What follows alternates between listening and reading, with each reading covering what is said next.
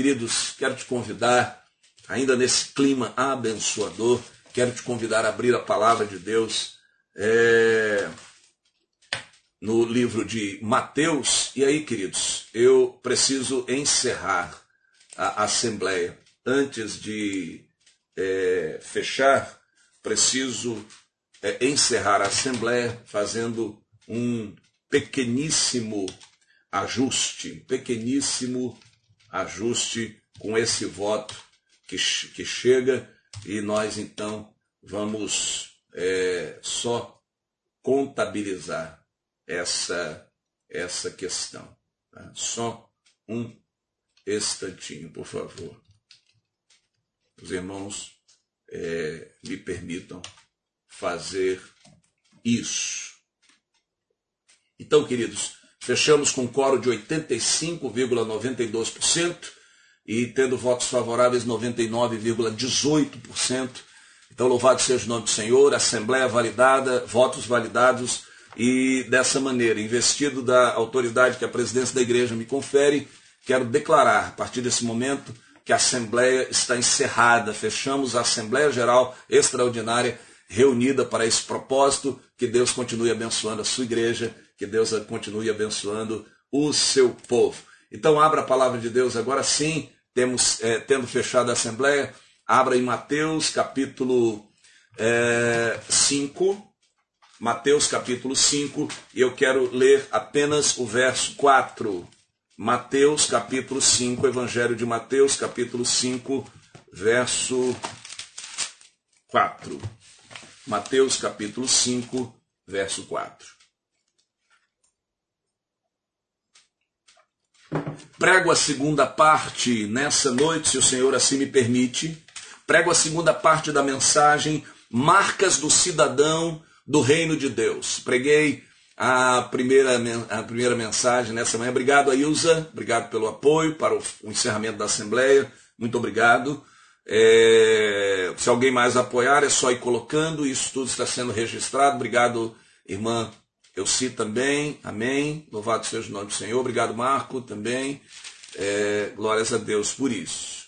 Preguei na parte da manhã a, a a primeira parte dessa mensagem, marcas do cidadão do reino de Deus. E agora prego a segunda parte. Obrigado, Meg. Obrigado, Ezete. Louvado seja o nome do Senhor. Amém. Tudo registrado. Obrigado. Obrigado, Omir. Glórias a Jesus. Obrigado. É... Obrigado, Elda. Estamos nesse novo tempo, à distância. E aí os registros, eles são online. Obrigado, Edivaldo. Obrigado, Esther. Obrigado, Adelita. É todos apoiando o encerramento da Assembleia. Muito obrigado. Obrigado, irmã Marilda Bertin, Roberto, Roberto Bertin, muito obrigado. Amém. Irmã Bárbara Lopes, muito obrigado também. Obrigado, Roberto Vieira. Obrigado, Elci. Obrigado, Rita. Muito obrigado. Amém. Louvado seja o nome do Senhor. Obrigado, irmão Sebastião. Que bom. Obrigado, Verice. Muito obrigado. Amém. Glórias a Jesus. Obrigado, irmã Ana Lúcia. Obrigado, obrigado, Cris. Obrigado. Amém. Obrigado, Aldo. Amém. Louvado seja o nome do Senhor. Coisa boa. Muito bom tudo isso. Isso é importante. Temos tudo isso registrado. Obrigado, irmã Roseli Barros também. Deus abençoe. No nome de Jesus. Obrigado, Andréia. Obrigado você e sua casa. Muito obrigado. Louvado seja o nome do Senhor por tudo isso.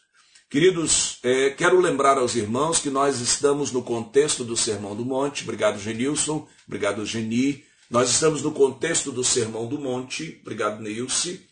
É, e Jesus é o profeta acerca do qual Moisés profetizou. Que um profeta semelhante a ele se levantaria. E semelhante a Moisés, Jesus sobe ao monte e profere um discurso onde apresenta não leis, a serem observadas na sua literalidade, mas um conjunto de princípios que devem nortear a vida do cristão.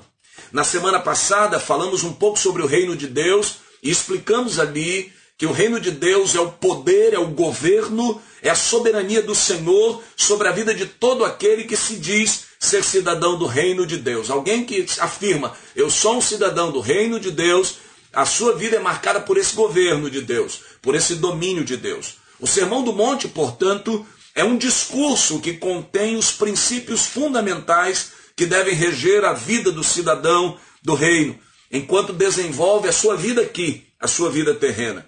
Tais princípios devem marcar a sua vida enquanto ele aguarda a vinda do Senhor Jesus e a implantação do reino em sua plenitude na eternidade com o Pai. Na parte da manhã, nós pregamos sobre a primeira marca que o cidadão do reino de Deus ele traz na sua vida a, a, a, humildade, a pobreza em espírito, reconhece ser dependente de Deus, carente da ação de Deus, porque lembra do que Jesus disse: sem mim nada podeis fazer.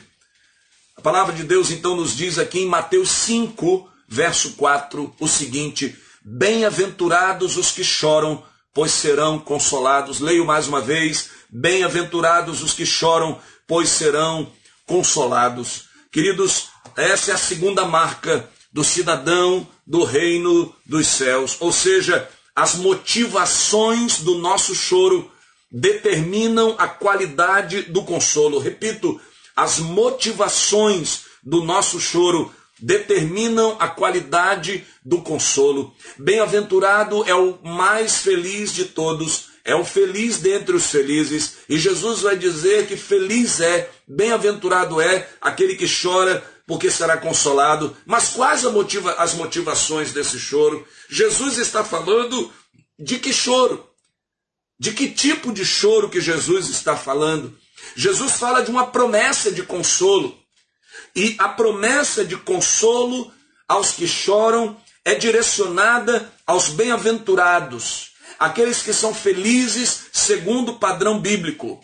Assim, o choro dos bem-aventurados deve estar perfeitamente alinhado ao que provocaria choro no próprio Deus. Ou seja, nós devemos alinhar as nossas emoções, as nossas perspectivas, os nossos sonhos, os nossos lamentos e o nosso choro também, aquilo que toca o coração de Deus.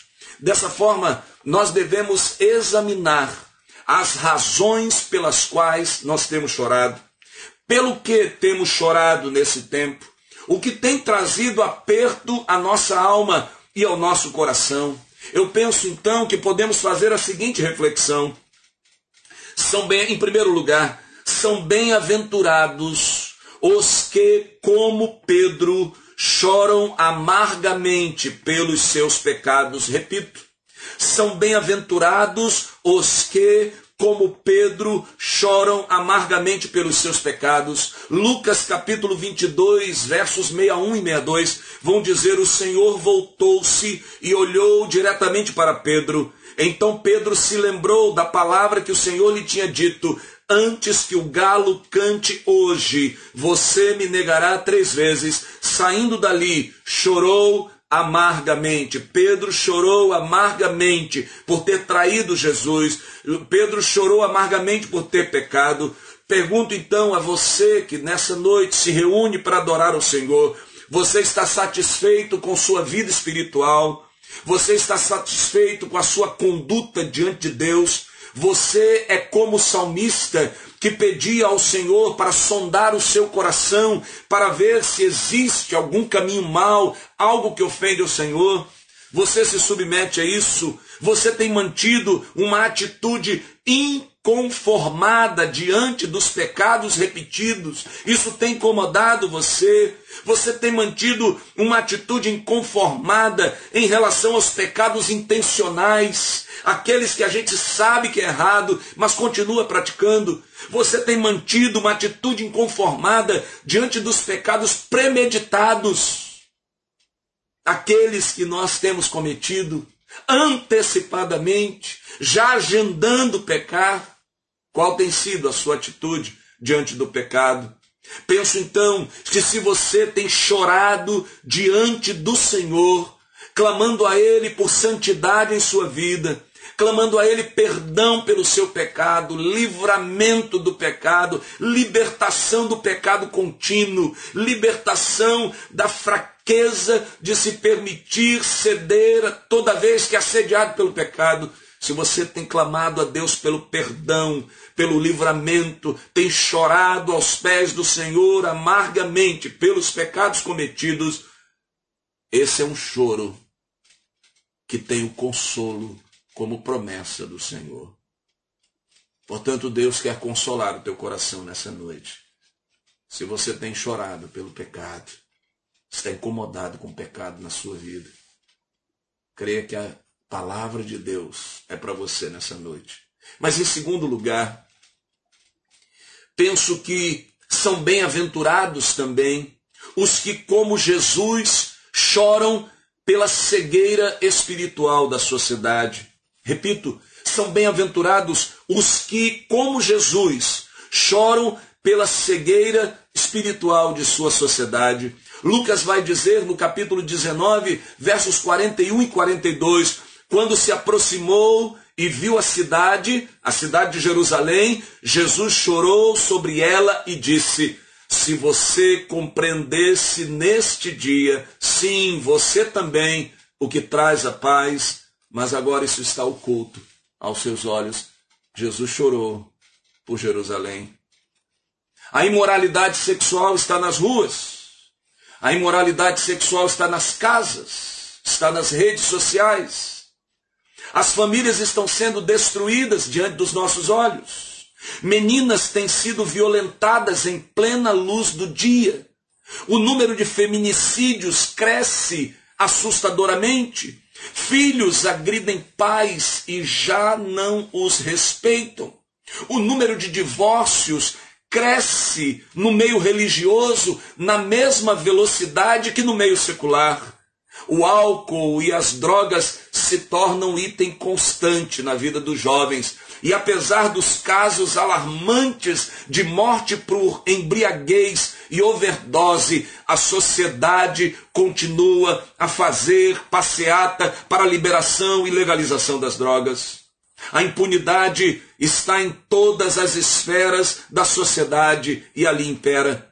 Não apenas o criminoso de colarinho branco, que rouba milhões dos cofres públicos, como aquele que agride um idoso e lhe toma sua bolsa na rua, igualmente ficam impunes numa sociedade que judicializa tudo, mas ao mesmo tempo faz crescer a injustiça social e a impunidade.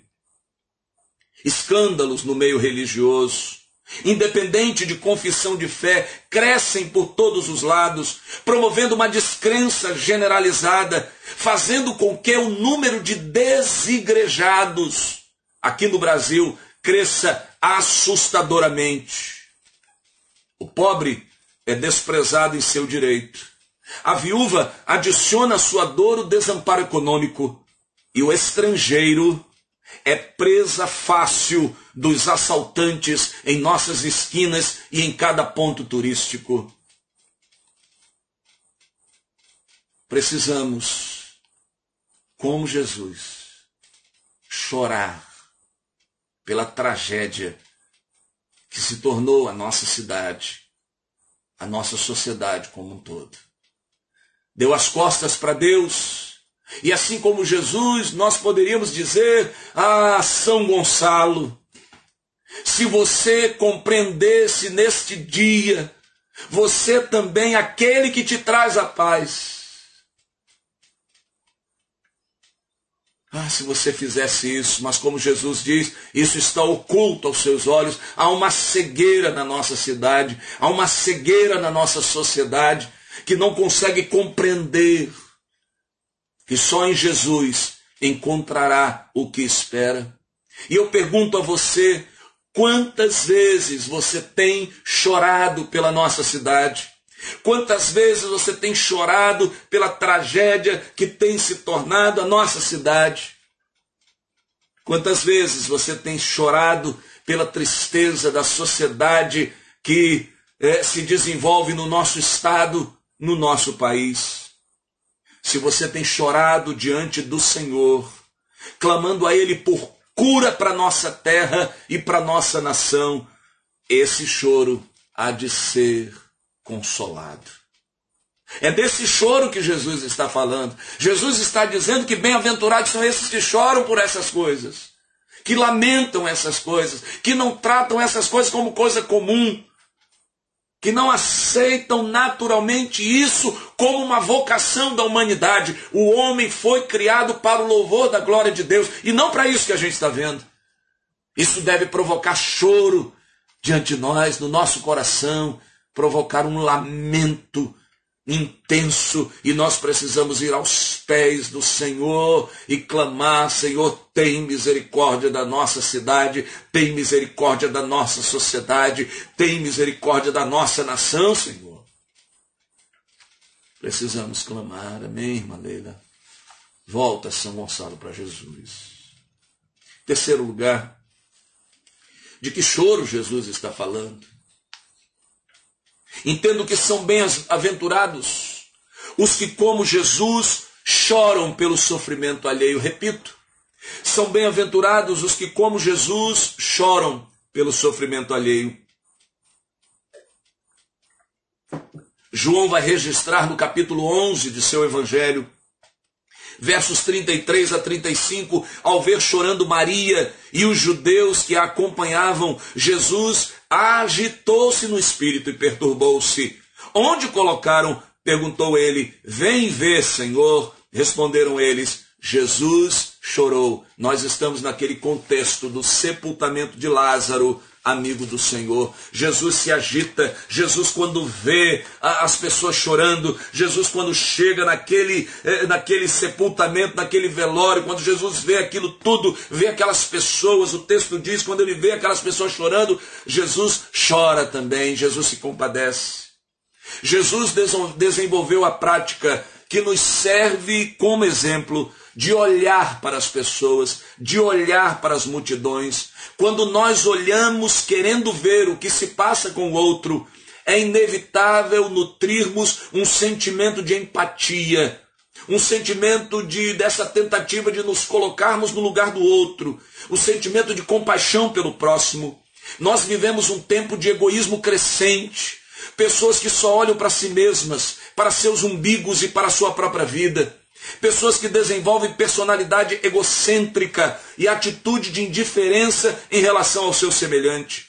Não é à toa que os celulares e as redes sociais de muitas pessoas possuem mais selfies, ou seja, fotos delas mesmas, do que fotos de famílias, fotos de amigos e de outras pessoas. A palavra selfie, que veio do inglês e foi aportuguesada, significa a própria individualidade. O eu é o centro, o eu merece respeito, o eu merece ser feliz, o eu nasceu para vencer, o eu, o eu, o eu, o eu, o tempo todo. Essa é uma marca da nossa sociedade. Passamos a olhar tanto para nós que desaprendemos a olhar para os outros, desaprendemos a olhar para o próximo. Num cenário assim, onde fica a empatia? Onde fica a compaixão? Onde fica a ajuda pelo outro? A ajuda ao próximo não existe. A palavra de Deus está cheia de pronomes reflexivos que nos convidam à mutualidade, ao relacionamento, à percepção do outro. A palavra de Deus diz: sujeitai-vos, exortai-vos, edificai-vos, amai-vos uns aos outros, diz a palavra, para que eu e você não esqueçamos nunca que nós não somos o centro, Jesus é o centro e na sua centralidade, ele deu a sua própria vida para que todo aquele que nele crê, o próximo inclusive, não pereça, mas tenha a vida eterna. Jesus nos ensina, como Paulo diz, a não termos, a, a, a nutrirmos o mesmo sentimento dele. Tendes em vós o mesmo sentimento que houve em Cristo Jesus, que, embora sendo Deus, não teve como usurpação o ser igual a Deus, mas antes entregou-se a si mesmo, sofrendo a morte, sendo obediente até a morte morte de cruz. Precisamos ter o mesmo sentimento de Cristo, nutrimos o mesmo sentimento de Cristo. Se você está incomodado com essa frieza, se você está incomodado com essa indiferença, queridos, não se justifica esse isolamento, essa, é, é, é, esse confinamento, isso não justifica sermos indiferentes. Há uma, há uma diferença muito grande. E eu louvo a Deus porque a igreja de Jesus tem entendido isso. embora confinados, embora isolados, embora respeitando as orientações das autoridades é, é, constituídas, dos poderes públicos, das autoridades sanitárias, a igreja não parou, a igreja não desamparou, porque não podemos desamparar o outro. Precisamos nos lembrar do outro. Precisamos nos importar com o outro. Se você então tem chorado pela frieza nos relacionamentos, se você tem chorado é, pela indiferença que nós vemos nas ruas, nos hospitais onde pessoas são abandonadas ali nos corredores, às vezes no chão, sem atendimento nas filas dos bancos, nos supermercados, que quando abrem as suas portas em dias de promoção, ninguém respeita o idoso, o mais velho, o que tem dificuldade de locomoção, as pessoas se atropelam, umas empurram as outras. Se você tem se incomodado com isso, se você tem se incomodado com a frieza nos bancos de igreja, quando nós entramos, sentamos, prestamos o nosso culto, vamos embora, e nem sequer nos apercebemos de quem estava do nosso lado, talvez precisando de uma oração, talvez precisando de um prato de comida, talvez precisando de uma passagem, talvez precisando de um, de um, de um médico.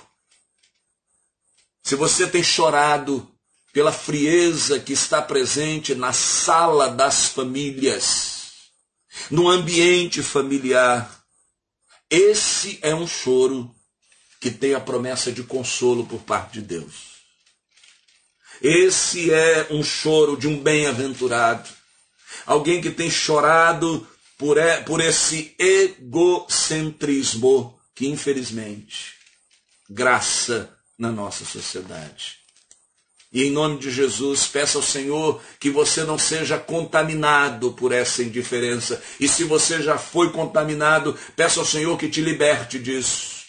Para que nessa noite o Senhor enche o teu coração de compaixão para que você olhe para o lado e perceba quantas pessoas ao seu redor estão precisando do teu cuidado, da tua palavra, da tua ajuda. Em quarto lugar, quarto e último lugar, Jesus chama de bem-aventurados os que, como Ezequias, choram o fim da oportunidade de viver de maneira digna diante do Senhor e dos homens. Repito, são bem-aventurados, segundo Jesus, os que, como Ezequias, choram o fim da oportunidade de viver de maneira digna diante do Senhor e dos homens. Isaías diz no seu livro, capítulo 38, versos 1 a 3, naqueles dias Ezequias, o rei, ficou doente à beira da morte. O profeta Isaías, filho de Amós, foi visitá-lo e lhe disse: Assim diz o Senhor: ponha a casa em ordem, porque você vai morrer, você não se recuperará. Ezequias virou o rosto para a parede e orou ao Senhor: Lembra-te, Senhor, de como tenho te servido com fidelidade, com devoção sincera, e tenho feito o que tu aprovas. E Ezequias chorou amargamente. Você conhece o fim dessa história? Deus manda Isaías voltar e acrescenta 15 anos de vida para Ezequias. Esse é um tipo de choro que recebe o consolo do Senhor. Uma das tragédias dessa pandemia é termos perdido muitas pessoas que tinham vida bonita diante de Deus. Como essas pessoas estão fazendo falta. Como essas pessoas abriram lacunas, vazios na nossa sociedade. Pessoas que não estão mais entre nós. Há muitas pessoas que se foram, que fazem falta para não apenas para suas famílias, mas fazem falta para a sociedade. Ezequias, ao receber a sentença de morte sobre a sua vida, chora porque queria viver mais e viver mais de uma maneira digna, de uma maneira agradável ao Senhor. Ele relata a maneira como ele vivia diante de Deus. Ele diz: Senhor, lembra-te, Senhor, vivi com fidelidade, com devoção sincera e tenho feito o que o Senhor aprova. E Ezequias quer continuar vivendo assim. Ezequias tem prazer de viver, viver dessa maneira. Recentemente eu fiz uma visita a uma senhora, uma senhora já idosa, com mais de 90 anos de idade, uma evangelista, plantadora de igreja, acolhedora de pastores e missionários, sustentadora de, sustentadora de pontos de pregação, mulher comprometida na oração, mulher de aconselhamento, mulher de firmeza de fé e de propósito. e na altura da sua terceira idade. Ela se vira para mim no meio daquela visita e diz assim, com a voz já embargada e com os olhos marejados: Ah, pastor, como eu queria ser mais jovem para fazer mais para o Senhor e pelos outros. Que declaração! Que declaração atestada pela sua própria vida, pelo seu próprio testemunho. Pergunto então a você como anda a sua vida. Você tem aproveitado o vigor que você tem hoje, a oportunidade que Deus te dá hoje, o talento que Deus te dá hoje para servir ao Senhor e ao próximo, você tem aproveitado? Livre-se do adiamento. Livre-se da procrastinação, livre-se das desculpas para não servir ao Senhor e ao próximo hoje, porque amanhã, amanhã, eu e você podemos não ter um amanhã. Amanhã pode ser tarde, amanhã nós podemos ter uma série de ideias na mente, mas o corpo não vai responder. Não vamos ter mais condições de fazer. Há pessoas que estão chorando porque queriam fazer mais mas, mas há também, conheço muita gente que chora hoje porque deixou de fazer ali atrás o que podia fazer, chora as oportunidades perdidas, chora as chances que teve, dada por Deus, de serem bênção, de serem produtivos, de serem pessoas é, é, é, é frutificadoras, pessoas que pudessem ter sido canais da graça de Deus sobre a vida de outros. Se você tem chorado porque já não pode mais servir ao Senhor como servia antes, mas mantém, como essa senhora, uma, uma memória abençoadora de momentos em que foi instrumento nas mãos do Senhor para abençoar a vida de muitos, esse é um choro que será consolado. Quando você diz, ah Senhor, eu queria fazer mais, como eu queria fazer mais, esse é um choro que o Senhor consola. Esse é um choro que o Senhor abraça e diz: servo bom e fiel. Fica tranquilo que eu conheço teu coração. A carreira foi completada com dignidade. Mas, querido, se você não tem aproveitado a oportunidade que Deus tem te dado hoje, eu quero te desafiar no nome de Jesus. Faça o que está na tua mão hoje. Aproveite a oportunidade de viver uma vida digna uma vida abençoada e abençoadora que Deus te dá a oportunidade hoje, para que você não chore do arrependimento amanhã. Quero te convidar então a todos que nessa noite têm chorado. Eu quero te convidar nessa noite a fazer uma oração comigo. Uma oração ao Senhor. Diga pra, assim para o Senhor. Eu vou faz, falar e convido você a repetir, vou falar pausadamente, para que todos nós façamos a mesma oração. Diga assim: Senhor, examina minhas lágrimas nesta noite. Toca no meu coração implanta as motivações certas para o meu choro. E que meu coração seja abraçado pelo teu sublime consolo nesta hora, no nome de Jesus. Amém. Que essa oração tenha sido feita com fé por você. E se você tem chorado, o choro da bem-aventurança, o consolo do Senhor é certo sobre a sua vida. O mundo está precisando de pessoas que chorem, de pessoas que não se conformem com a situação do jeito que está, de pessoas que continuamente estejam aos pés do Senhor chorando pelo pecado, chorando pela indiferença, chorando pelo distanciamento de Deus, chorando pela destruição dessa sociedade, chorando por oportunidades que estamos deixando para trás. Mas glórias e louvores ao nome do Senhor, que nos diz também na Sua palavra: o choro pode durar uma noite, mas a alegria vem pela manhã. Deus tem alegria para a tua vida. Deus tem bênção para a tua vida. Deixa eu orar pela sua vida nesse momento. Feche seus olhos. Se você nessa noite está arrependido dos seus pecados, coloque diante de Deus e diga: Senhor, me perdoa os pecados. Mais do que um choro externo de lágrimas visíveis, o mais importante é o choro da alma. É esse choro do coração que Deus vê. Deus quer ministrar perdão à sua vida. Coloque a sua vida diante do Senhor e diga: Senhor, me limpa, me traz pureza na alma. Toma-me pelo teu braço e me leva ao centro da tua vontade. Alinha, alinha, Senhor, os meus sentimentos aos teus sentimentos. Alinha o meu coração ao teu coração. Porque eu quero, Senhor, assim como Jesus, chorar por compaixão das pessoas e ser um instrumento de salvação sobre a vida delas. Deus abençoe a tua vida. Deus abençoe a tua vida. Ó Deus amado, tu conheces o coração dos teus filhos nessa noite. Tu sabes pelo que eles têm chorado. Eu quero te clamar, Senhor, passeia, passeia em cada coração, em cada vida.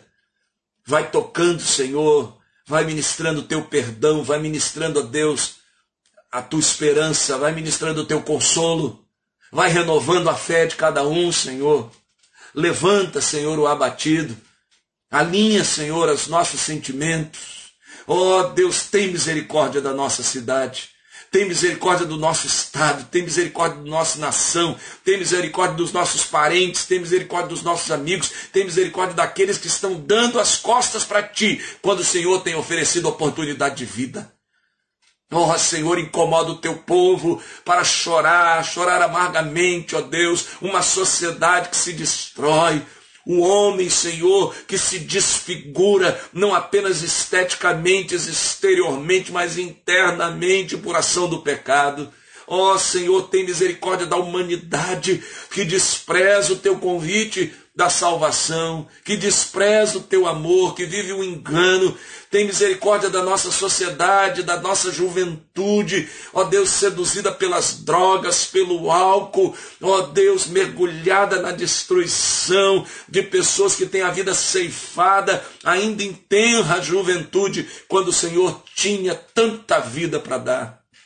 Tem misericórdia das famílias, Senhor criadas para o teu louvor, mas tão desfiguradas nos nossos dias, tão destroçadas, Senhor, tão distantes do teu projeto. Tem misericórdia dos casamentos, ó Deus, que não resistem a, a, aos mínimos desafios mas tem partido para a separação, para o divórcio, Senhor. Tem feito apostas, ninguém persevera mais, ninguém insiste mais, ninguém perdoa mais, ninguém suporta mais a fragilidade do outro. Ó oh, Senhor, tem misericórdia dos casamentos. Tem misericórdia, Senhor, dessa sociedade que despreza o idoso, que, ó Deus, desrespeita o idoso. Tem misericórdia dessa sociedade que maltrata as nossas crianças que mancha a história das crianças, que violenta as nossas crianças. Ó oh, Senhor, tem misericórdia dessa sociedade. Tem misericórdia, Senhor, do teu povo, daquele que se chama pelo teu nome e produz escândalos ainda nos nossos dias. Tem misericórdia daqueles, ó Deus, que se dizem fazer parte do teu rebanho, mas na verdade são lobos disfarçados de ovelhas, Senhor, devorando pessoas, devorando as casas, roubando o que elas têm. Ó oh, Senhor, tem misericórdia do teu povo, daqueles que se chamam, ó oh Deus, pelo teu nome. Tem misericórdia da tua igreja, Senhor, encolhida, acovardada, acanhada, quando o mundo precisa tanto de uma voz profética, desperta o teu povo. Ó Senhor, enxuga dos nossos olhos toda lágrima, ó Pai. Toda lágrima que é derramada e está alinhada com aquilo que está na tua palavra. e ensina-nos a termos um choro adequado. Estamos chorando por bobagem, estamos chorando por vaidade, estamos chorando por interesses particulares, Senhor, quando a coisa, há tanta coisa séria para chorar. Ensina-nos, ó Deus, o choro da bem-aventurança, porque para esse choro há consolo nos teus braços, há consolo do teu espírito. E é isso que nós te pedimos, Pai. Trata-nos, corrige-nos, sara-nos, ó Pai, perdoa-nos, porque precisamos de Ti. Queremos ser bem-aventurados. Abençoa o teu povo. Tu sabes, porque cada um se coloca aos teus pés nessa noite. Clama a ti, ó Deus, que o teu amor esteja sobre o teu povo. Que a graça de Jesus sustente o teu povo. E que o poder do teu Espírito mova o teu povo a ser bem-aventurado. Que essa bênção esteja sobre o teu povo reunido aqui, mas por igual sobre todo o teu povo espalhado sobre a face da terra, desde agora e pelos séculos sem fim. É assim que oramos, no nome de Jesus. Amém e amém. Que Deus abençoe a sua vida. Que Deus te fortaleça. No nome de Jesus.